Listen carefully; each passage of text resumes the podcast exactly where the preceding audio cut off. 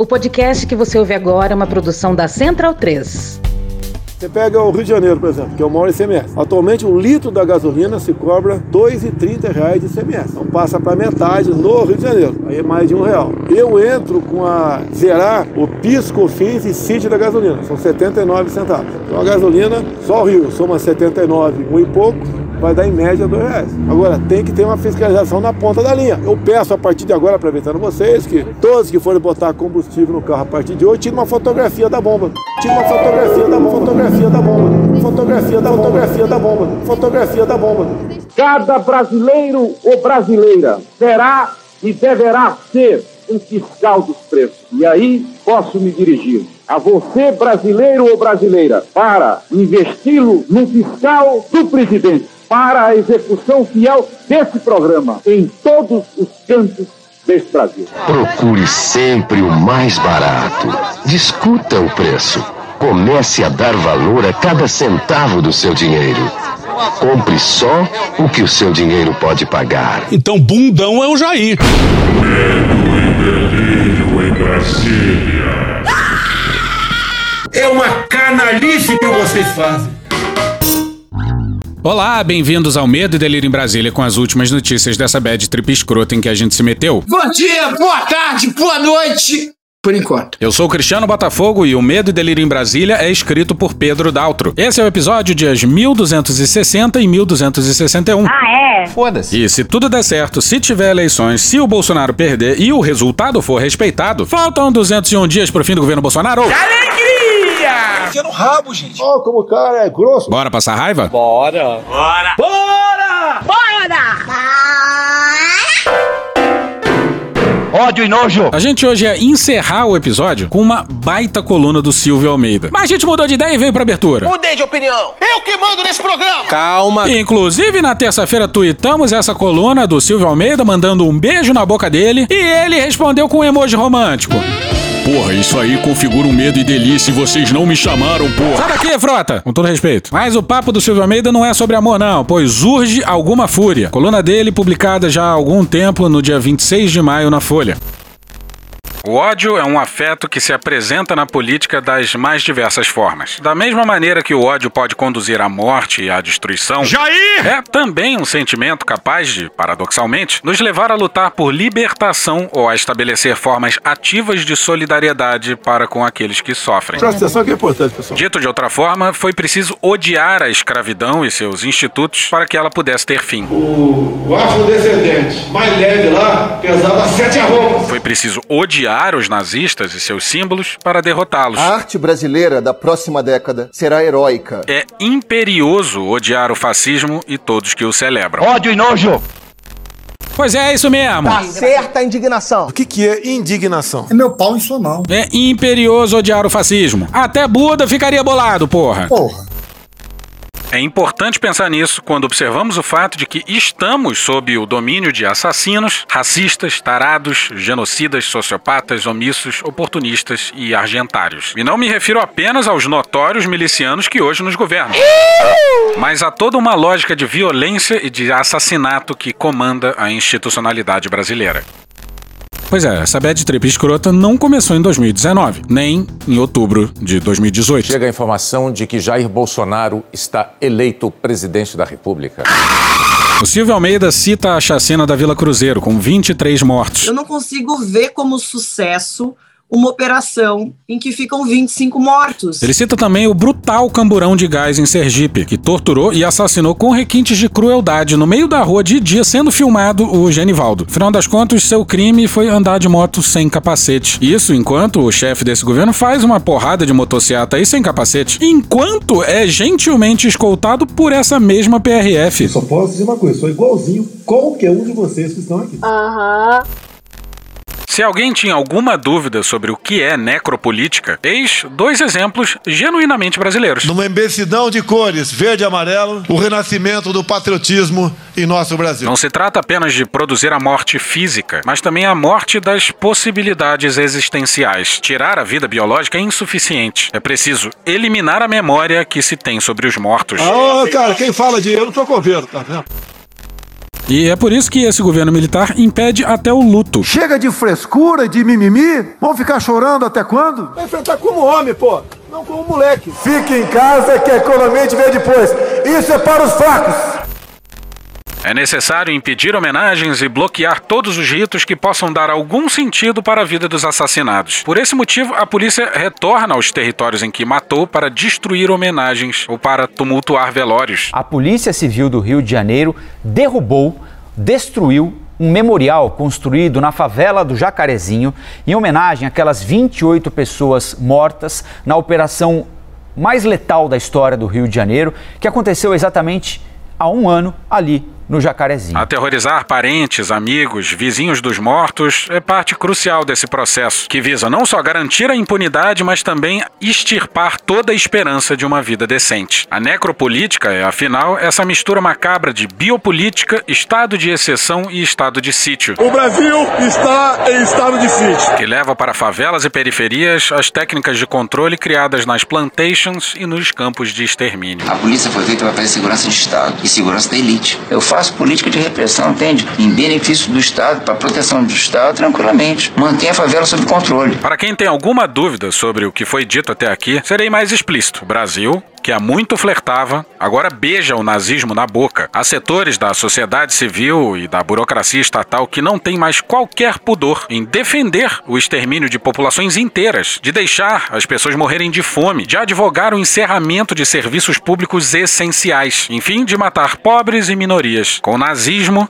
não se pode vacilar. Quem faz uso de símbolos, técnicas ou de discursos do nazismo é nazista. E nazistas devem ser tratados com todo o rigor possível, porque sua única serventia é provocar dor e sofrimento. Sua única especialidade é matar. A minha especialidade é matar, pô. Sou capitão de artilharia. Como disse Ulisses Guimarães, é preciso ter ódio e nojo à ditadura.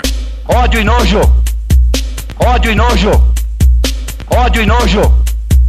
Ódio à ditadura. Ditadura, aliás, que muito se utilizou das lições nazistas de tortura. Eu sou favorável à tortura, tu sabe disso. E de extermínio. Esse grupo de extermínio, no meu entender, são muito bem-vindos. Se depender de mim, terão todo o apoio. É preciso cultivar ódio e nojo a esses nazistas, assassinos e omissos aninhados no Estado brasileiro. Às vezes o ódio é a única emoção possível.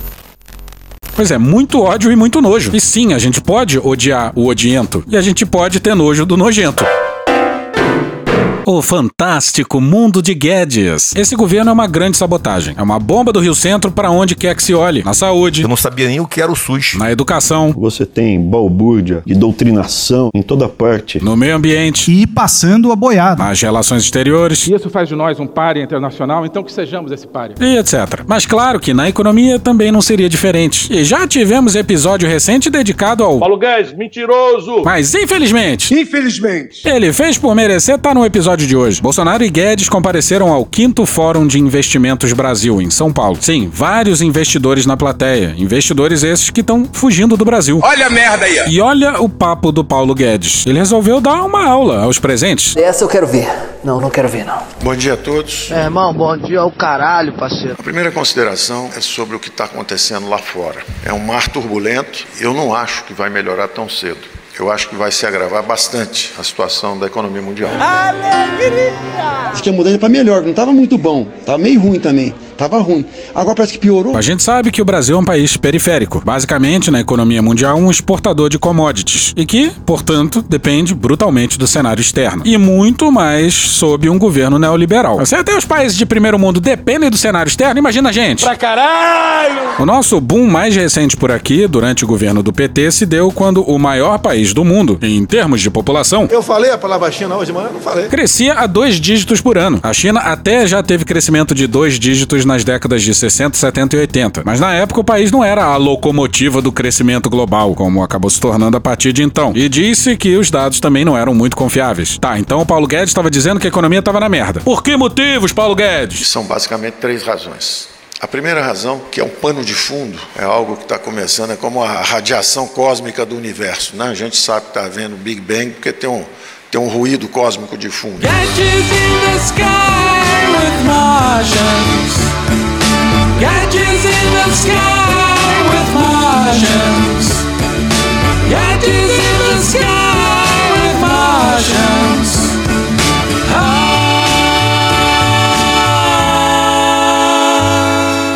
sexo selvagem. Pois é, ele usou essa imagem de radiação cósmica para falar de uma estruturalidade, de um cenário no qual as coisas estão acontecendo. E a gente critica o descolamento da realidade do Guedes toda hora. A economia tá bombando. Não tá, Guedes, nunca teve. Aí, ó, tá vendo? Mas aí, na hora que agora ele tá falando a verdade, a gente vai reclamar? Sim!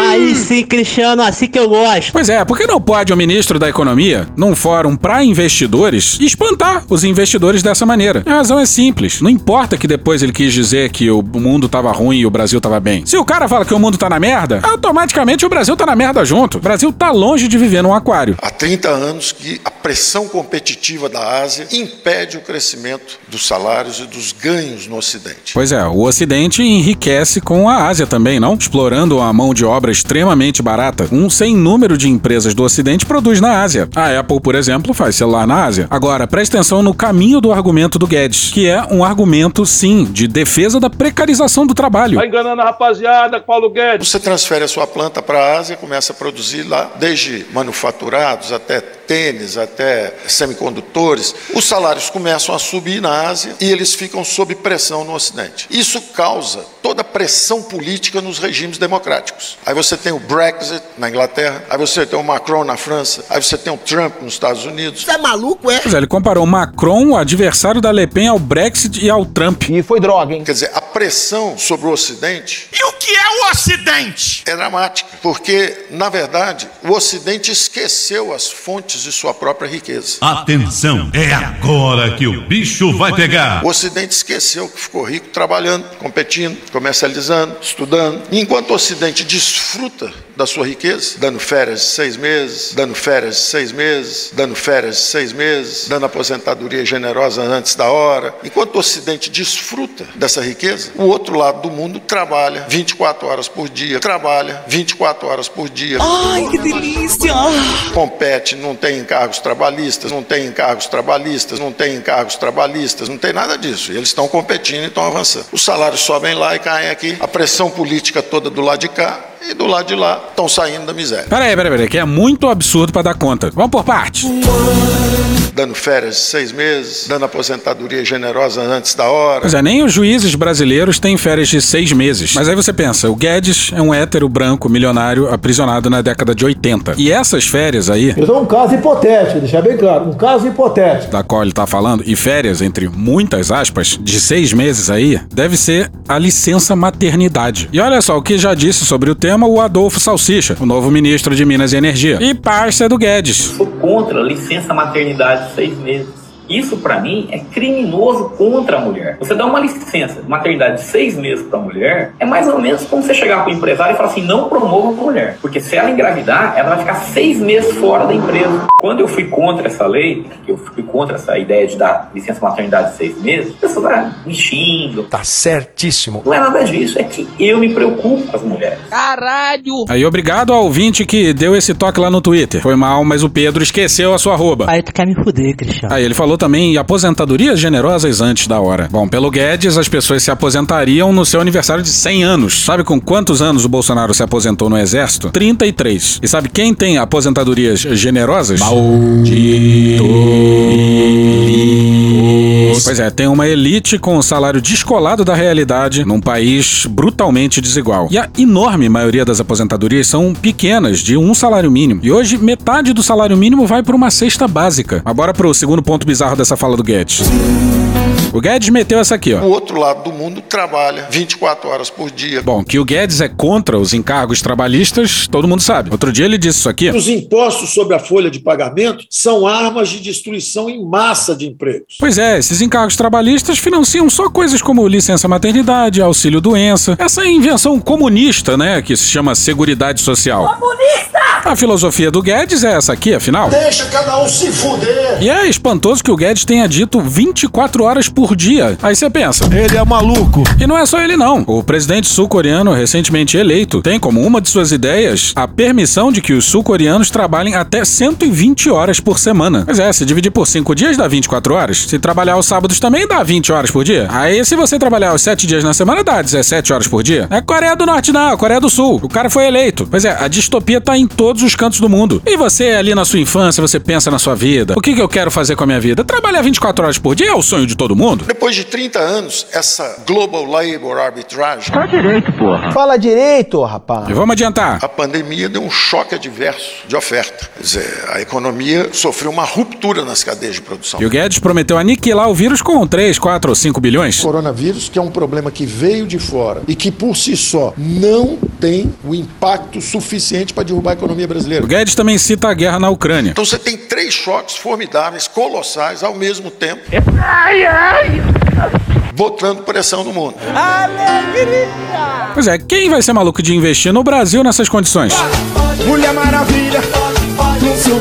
Mas o Paulo Guedes, tal qual seu chefe, é ousado. Sou ousado. E deu um cavalo de pau na sua retórica apocalíptica. Em todas as dimensões, se você pegar uma economia, ela se move em RN, né? um espaço n-dimensional. Qualquer dimensão que você olhar, nós estamos andando para frente. Coisa de maluco. Sim, em qualquer dimensão, o Brasil tá andando pra frente. Andou na prancha, cuidado, tubarão vai te pegar.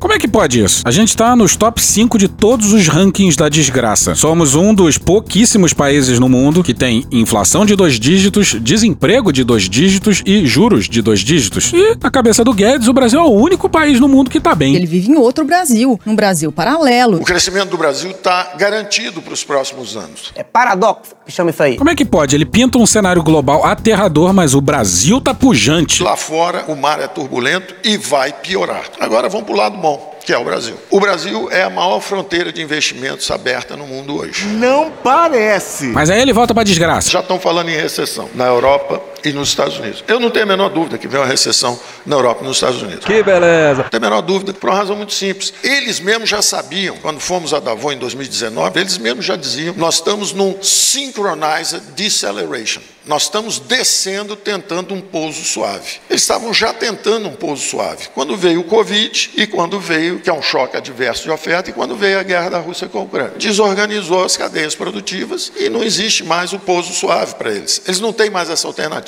Já é um hard landing, já é uma aterrissagem turbulenta, vai voar asa para um pedaço, asa para outro pedaço, já, já, já vai dar errado. Synchronized deceleration.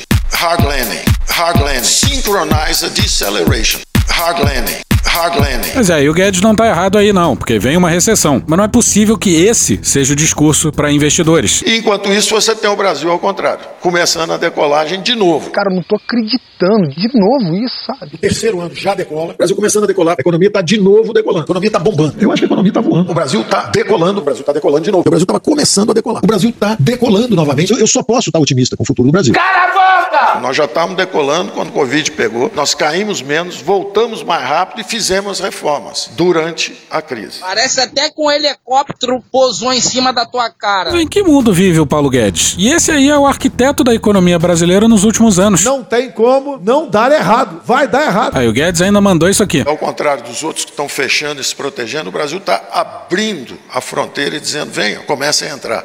Mas tudo muito cuidadosamente, porque nós somos liberais, mas não somos trouxas. Nós somos liberais, mas não somos trouxas. Tá, e a gente vai poupar você do Bolsonaro. Quer dizer, Mas isso é, é enganar. certas coisas não tem como a gente ignorar. Não tem.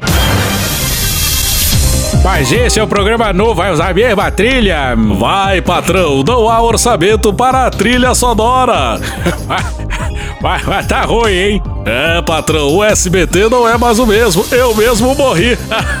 Ah, mas- você é engraçado, hein, Lombardi? Mesmo morto. Mas qual é o nome desse novo programa, Lombardi? O nome do programa é Que País é Esse? Pois é, o meu genro pediu. E temos um convidado especial que é um tal de Jair. Não sei se vocês conhecem. Ele é, ele é presidente da República. E é ele que vai conduzir o quadro. Isso mesmo, patrão. É com você, Jair. Eu não vou citar o nome do país. Aqui na América do Sul nós temos mais à esquerda um pouquinho, né? Mais a oeste, um país comprido. Ah, essa tá fácil, essa tá fácil. É, é o Tititi Lelele. Isso mesmo, patrão. O Chile tem de ponta a ponta espantosos 4.270 quilômetros, espremidos entre o Pacífico de um lado e a Argentina e Bolívia do outro. Pois é, Jair, Jair, você tem que tentar fazer uma mais difícil. Você tá ofendendo a inteligência da plateia. Isso mesmo, segunda chance pro Jair. Não basta ser lá no norte, lá em cima, o país que tem a maior reserva de petróleo do mundo? Ô patrão, eu acho que ele deve estar tá de sacanagem, hein? É, só falta ele falar que conversa com Vene e termina com Zuela. Ô presidente, isso aqui é um jogo, não pode ser fácil assim. Não vai dar audiência nenhuma. Então vamos lá, terceira e última chance pro Jair. Aqui mais ao sul, um outro país, também que, não vou dizer o nome, mas rivaliza conosco, em especial no futebol. Ah, vai te a merda, Jair, porra. É, como dizem por lá, la concha de tu madre. E la puta madre que te pariu, também. E acabou, acabou esse quadro. É, patrão, eu disse pra você que o SBT não estava bem. Tira o presidente do palco, toca o piano aí, Cristiano. Bruno e Dom. Infelizmente, a gente não conseguiu falar como deve ser falado sobre esse desaparecimento do Bruno e do Dom. E parte da culpa, assim, é do Sérgio Moro. Vou esquecer disso jamais. Bruno, indigenista da FUNAI, foi afastado porque o Moro assim permitiu. E o Bruno continuou fazendo o brilhante trabalho dele, mas agora sem a proteção do Estado. Bora pra matéria do André Chalders no dia 8 no Estadão. Desaparecido desde o último domingo, quando percorria uma região ao lado do Vale do Javari, o indigenista Bruno da Cunha Araújo Pereira era, até outubro de 2019, o responsável pela coordenação geral de indígenas isolados e de recente contato da Fundação Nacional do Índio, até ser substituído por um missionário evangélico com pouca experiência no assunto. Então vou trazer outra frase aí, vou trazer outra frase. Essa aí é do presidente, do presidente quando era deputado, está no Diário da Câmara de 16 de abril de 99. Até vale uma observação nesse momento. Realmente a cavalaria brasileira foi muito incompetente. Competente sim foi a cavalaria, a cavalaria norte-americana que dizimou seus índios no passado e hoje em dia não tem esse problema em seu país. E aí, sempre no estilo Bolsonaro, ele depois tem uma frasezinha que ele diz assim: ah, se bem que eu não defendo a mesma coisa para os índios brasileiros. Segundo antigos colegas, ele deixou o posto por incompatibilidade com o atual presidente da FUNAI, o delegado da Polícia Federal, Marcelo Xavier. Ô, cara!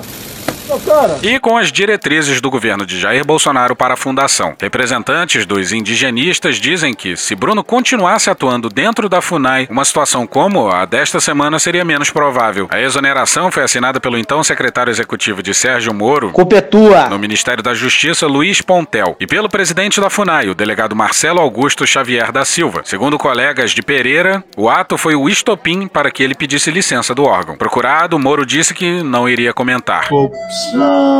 A FUNAI não respondeu aos questionamentos da reportagem até o momento. E o Bolsonaro classificou o seu trabalho junto aos indígenas nessa região, mesmo afastado da FUNAI, como uma aventura. E realmente duas pessoas apenas num barco, numa região daquela completamente selvagem. É uma aventura que não é recomendada. Se fuder. No Vale do Javari, desde 2010, Bruno Pereira era considerado por alguns colegas como o principal indigenista de sua geração. Entre 2015 e 2020, em especial, ele atuou no contato de comunidades isoladas dentro do território do Javari, que entraram em choque com comunidades da etnia Matiz, contactada há décadas. A região reúne o maior número de comunidades isoladas do mundo. E como se já não tivesse mandado mal o suficiente, Bolsonaro decidiu mandar mal mais uma vez, só mais uma, né? E aquela região, você pode ver, pelo que tudo indica, se mataram os dois, se mataram, espero que não, eles estão dentro d'água. E dentro d'água, pouca coisa vai sobrar. A sensibilidade incrível desse homem. Não tem qualquer sensibilidade. Peixe come, não sei se tem piranha lá no, no Javari, te lamenta tudo isso aí, pede a Deus que nada tenha acontecido. Com certeza. E, mas, por exemplo, esse, esse, esse, esse inglês, ele era mal visto na região. É porque ele fazia muita matéria contra garimpeiro, é questão ambiental. Então, aquela região lá, que uma região bastante isolada, muita gente não gostava dele. Ele tinha que ter mais do que redobrado atenção para consigo próprio. Ele resolveu fazer uma excursão. Gente não sabe se quando desceu do porto, só dois, alguém viu, ele foi atrás dele. Se foi lá tem pirata no rio, tem tudo para se imaginar lá. E é muito temerário né, você andar naquela região sem estar devidamente preparada, né? física e mente e também com armamento. Pois é, a culpa, a responsabilidade, nem parcialmente, nunca é dele. Uma característica, assim, muito, muito visível do governo Bolsonaro, que é a omissão, é a tentativa de jogar qualquer responsabilidade em qualquer um, em qualquer um que não seja o governo Bolsonaro. Você quer que eu faça o quê? Eu tenho o poder de pegar cada idoso lá e levar para um lugar? Fica aí, tá aqui uma pessoa para te tratar. É a família dele, tem que cuidar dele em primeiro lugar, rapaz. O povo tem que deixar, e deixar tudo nas costas do poder, do poder público. Mas, na tarde dessa quarta-feira, dia 15, veio a pior e a mais macabra das Uma notícias. informação importante acaba de chegar. Valteno de Oliveira traz mais detalhes pra gente. Valteno. Olha só, a Polícia Federal, boa tarde a vocês, boa tarde a todos, confirmará logo mais em coletiva que Osinei da Costa Oliveira confirmou a participação no assassinato do jornalista Dom Phillips e também de Bruno Pereira, do Bruno Pereira, indigenista da FUNAI. Ele foi levado até o local onde os dois foram assassinados, tiveram os corpos decepados e incendiados. A Polícia Federal vai anunciar logo mais na coletiva que a solução do problema foi resolvida. Sim, eles foram degolados, esquartejados e incendiados. E o Franciel Cruz, da Live das Canjibrinas, lembrou essa fala aqui do Bolsonaro. Os indícios eh, levam a crer que fizeram alguma maldade com eles, porque já foi encontrado, boendo no rio, eh, vísceras humanas, que já estão aqui em Brasília para fazer o DNA. Não tem qualquer sensibilidade. E agora resta saber quem mandou matar e se os presos são somente bodes expiatórios. E fechamos a sessão com o Rui Castro. A coluna é do dia 8, tem quase uma semana, na Folha. Parabéns, Bolsonaro, você conseguiu. Eu ganhei! Depois de três anos dedicado a entregar a Amazônia aos barões do desmatamento, garimpo, caça e pesca ilegais, aos invasores de terras, envenenadores de rios, algozes dos indígenas e abusadores de suas mulheres, pistoleiros profissionais e traficantes de ouro, madeira, animais e agora cocaína, a desmantelar a fiscalização que impedia a destruição da floresta e a prostituir os ramos locais do IBAMA, da FUNAI, da Polícia Civil, da Polícia Militar e do Exército, sua obra atingiu um novo clímax: o desaparecimento do indigenista Bruno Pereira e do jornalista britânico Don Phillips. Lamento, quer que faça o quê? Que à espera só da confirmação já podem estar mortos desde domingo. Tudo leva a essa conclusão. Seus celulares não conseguem ser rastreados, o barco também desapareceu e o sumiço se deu numa área limitada e familiar. Some a isso o histórico de ameaças a Pereira e a patada desfechada por você no próprio Phillips, numa entrevista de 2019, lembra-se? Em julho de 2019, o correspondente do The Guardian, Don Phillips, participou de um café da manhã com jornalistas organizado pela assessoria do Palácio do Planalto. Sentado ao lado do general Augusto Heleno, atual chefe do Gabinete de Segurança Institucional e de frente para o então porta-voz do governo, general Rego Barros, Philip fez o que todo jornalista deve fazer. Perguntou ao presidente Jair Bolsonaro sobre um assunto de interesse público, a preservação da Amazônia. A resposta já era esperada. Os novos números de desmatamentos estão mostrando um crescimento eh, assustador. O IBAMA está dando menos multas, menos operações. Eh, o- o- os sinais que o, o governo está dando para a Europa não, não são super positivos no sentido da proteção do meio ambiente. Por exemplo, o ministro do Meio Ambiente estava na Rondônia essa semana eh, com um- uma galera de madeireiros. Como o senhor presidente entende, pretende eh, convencer, mostrar para o mundo que realmente o governo tem uma preocupação séria como preservação da Amazônia? Esse aí é o Don Phillips num café da manhã com o Bolsonaro no Palácio. E vem a resposta do Bolsonaro. Ah, Primeiro você tem que entender que a Amazônia é do Brasil, não é de vocês. Mas a Amazônia não é mais do Brasil. Bruno, por exemplo, é brasileiro. Os assassinos de Bruno e Dom, se já estavam certos da impunidade, viram-se ainda mais seguros diante do corpo mole das autoridades e do seu desprezo presidencial pelo caso, ao culpar os dois pela aventura e emitiram um diagnóstico que nos envergonha como nação. Eles podem ter sido executados, disse você com notável tranquilidade. O apagamento de brasileiros como Bruno Pereira é regra nessa Amazônia sem lei, mas Don Phillips é um cidadão britânico, credenciado por organizações internacionais de proteção ao meio ambiente e jornalista ligado a dois veículos poderosos, o inglês The Guardian e o americano The New York Times. Eles não deixarão barato e, de repente, você periga ter de engolir mais do que poderá mastigar. E o Bolsonaro só não é mais cruel nas suas palavras e na sua indiferença porque tem o jornalista gringo. É bem possível que, se fosse só o Bruno, ele ia debochar ainda mais. E tem muita informação desencontrada ainda sobre o assunto, então a gente vai parar por aqui. Nosso argumento aqui é que o assassinato torna o Brasil ainda mais pária e a reação presidencial já leva o diagnóstico para o campo da psicopatia. E vamos poupar vocês da voz do Heleno, mas em entrevista à Rádio Bandeirantes ele tratou Bruno e Dom como perdidos na floresta. Mix de insanidade. Aqui vai entrar umas notícias que caíram nos últimos episódios, como essa notícia sobre a aproximação entre Bolsonaro e um certo ministro do STF. A gente tinha apostado que era o Gilmar Mendes. Parece que está havendo aí um certo delírio. Mas na verdade é o Luiz Fux, ministro. Bora pra Bela Megali no dia 13 no Globo. Bolsonaro disse a pessoas próximas que saiu de um bate-papo com o ministro tendo a nítida impressão de que, assim como ele, Fux não gostaria de ver o PT retornar ao poder. Que Deus nos proteja. A comunicação entre os dois, inclusive, passou a ser mais frequente. Fux afirmou à coluna que, abre aspas, é um magistrado e que não pode ter lado e nem ideologia política, fecha aspas. Aham. Apenas e tão somente o presidente da Suprema Corte do Brasil. Ih, rapaz. É o que parece, Carlos e Flávio Bolsonaro estão se estranhando. O Flávio aprovou aquele primeiro anúncio pavoroso e Carlos esculachou nas redes. E o Bolsonaro é um pai tão ruim A quinta deu uma fraquejada, veio uma mulher. que quem media a briga são os aliados. André Sadino, G1 no dia 14. Por isso, nos últimos dias, aliados de ambos, como Fábio Weingarten, foram chamados para tentar mediar o conflito entre irmãos e buscar um meio termo para a campanha do presidente, nem tão profissional, nem tão espontâneo. Para os aliados, essa cisão é a crise com o maior potencial destrutivo dentre as que o presidente enfrenta na busca pela reeleição. A gente precisa torcer pela briga. Aí o Flavinho Desmaio assumiu o papel de arrecadador da campanha. De novo a Bela Megali no dia 14 no Globo. Com a postura resistente de Bolsonaro de pedir abertamente dinheiro para sua campanha a empresários, o senador Flávio Bolsonaro, do PL do Rio de Janeiro, assumiu a dianteira das arrecadações. É ele quem tem procurado executivos e representantes de segmentos simpáticos ao bolsonarismo, como o agro, para pedir verbas. Como o Flávio tem ojeriza ao sistema bancário, ele aparentemente deve pedir tudo em dinheiro vivo. E a família tá passando o pires, porque o Valdemar não é otário e quer gastar a maior parte dos 280 milhões do fundo partidário com os seus candidatos ao Congresso. E malandro é malandro, mané, mané. E por falar no Valdemar, uma empresa contratada pelo PL, a pedido do presidente, quer mudar as regras do TSE antes das eleições. E olha o naipe da proposta. Mariana Holanda e Matheus Vargas no dia 10 na Folha. Um dos pedidos do Instituto Voto Legal é a permissão para usar computadores portáteis conectados à internet. Na regra atual, o trabalho deve ser feito, aspas, em ambiente controlado, sem acesso à internet. Todos neste salão estão mais burros por terem escutado isso.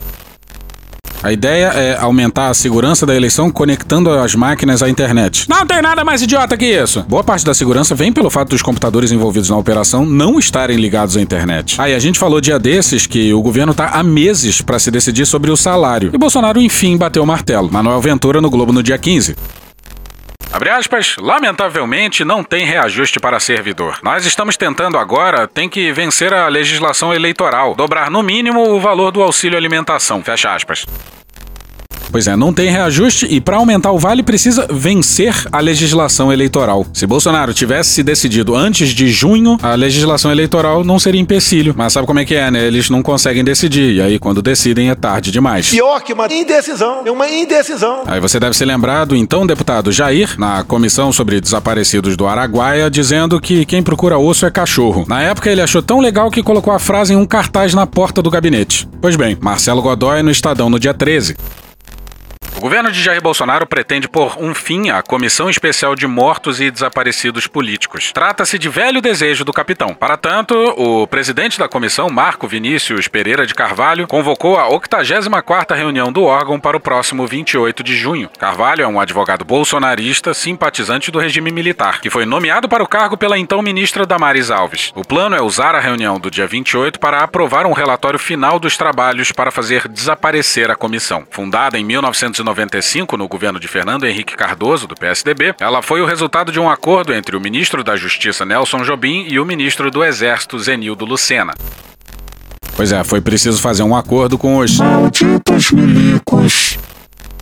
Tratava-se de cumprir o que estava nas disposições transitórias da Constituição de 1988, reconhecendo a responsabilidade do Estado brasileiro no desaparecimento e na morte de presos políticos. A pressa com que o governo Bolsonaro quer acabar com a comissão parece ter duas finalidades. A primeira é fazer tudo o que for possível antes de ser obrigado a deixar o poder, em caso de vitória de Luiz Inácio Lula da Silva. A outra é ter mais um trunfo para mobilizar sua base extremista com um acerto de contas com a herança do governo de FHC, considerado por Bolsonaro um gêmeo siamês das administrações petistas. E, para tanto, pouco importam as considerações legais e humanitárias ou a reação judicial à medida.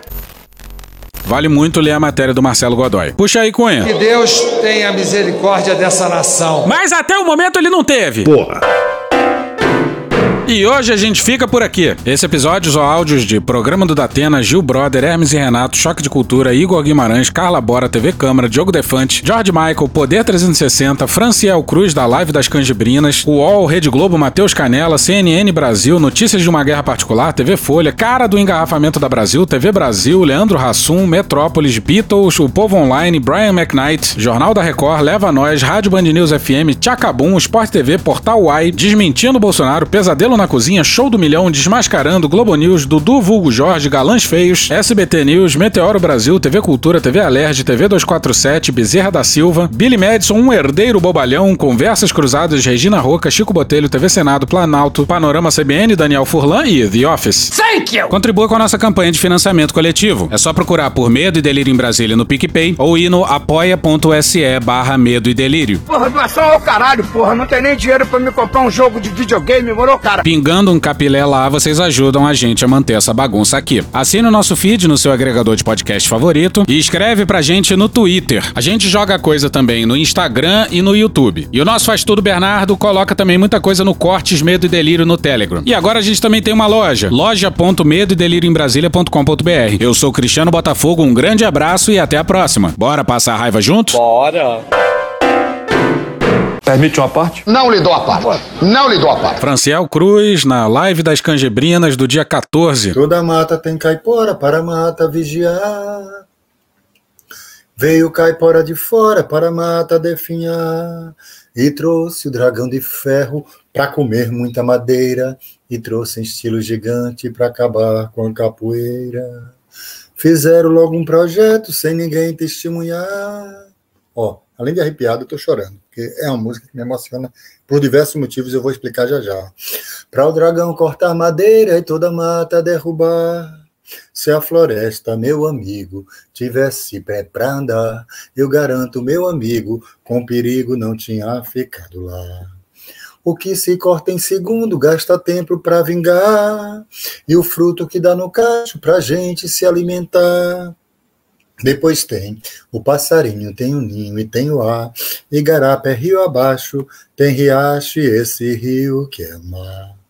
Mas o dragão continua na floresta a devorar.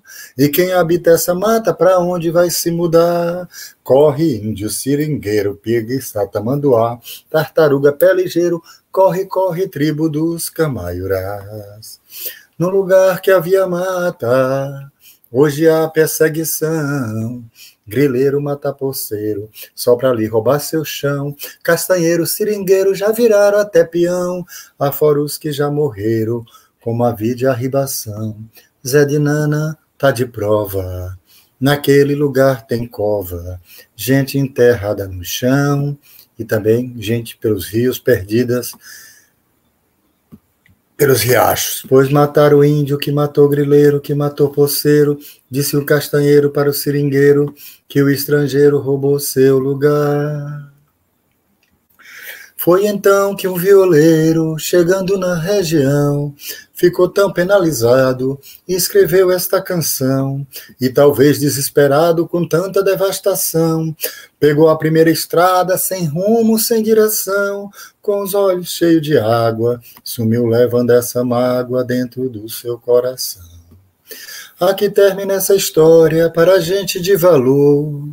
Pra gente que tem memória, muita crença, muito amor, para defender o que ainda resta, sem rodeio, sem aresta, era uma vez uma floresta, na linha do Equador. Olha pra isso. Puta que pariu. Porra. Porra. Porra. Porra. Putinha do poço. Problemas. Pornô. Pornô. Paralelepípedo de crack. Paralelepípedo de crack. Paralelepípedo de crack. Frente Putin. Frente Putin. Frente Putin. Frente Biden. Frente Biden. Frente Biden. Presidente, por que sua esposa Michele recebeu 89 mil de Fabrício Queiroz? Parte terminal do aparelho digestivo. Pum. Que bom do bom. Agora, o governo tá indo bem. Eu não errei nenhuma. Eu não errei nenhuma. Zero. Porra. Será que eu tô errando falar isso daí? Não tem como não dar errado. Vai dar errado. Tem tudo para não dar certo. O cu dilatado. Lula ou Bolsonaro? Qualquer pessoa me perguntar Satanás ou Bolsonaro, eu vou responder Satanás. Hoje, no primeiro tópico do programa, Silvio Almeida usou a palavra argentário. E vim aqui só para dizer que ela significa homem rico ou endinheirado. E me despeço com os votos de que um dia possamos todos ser argentários.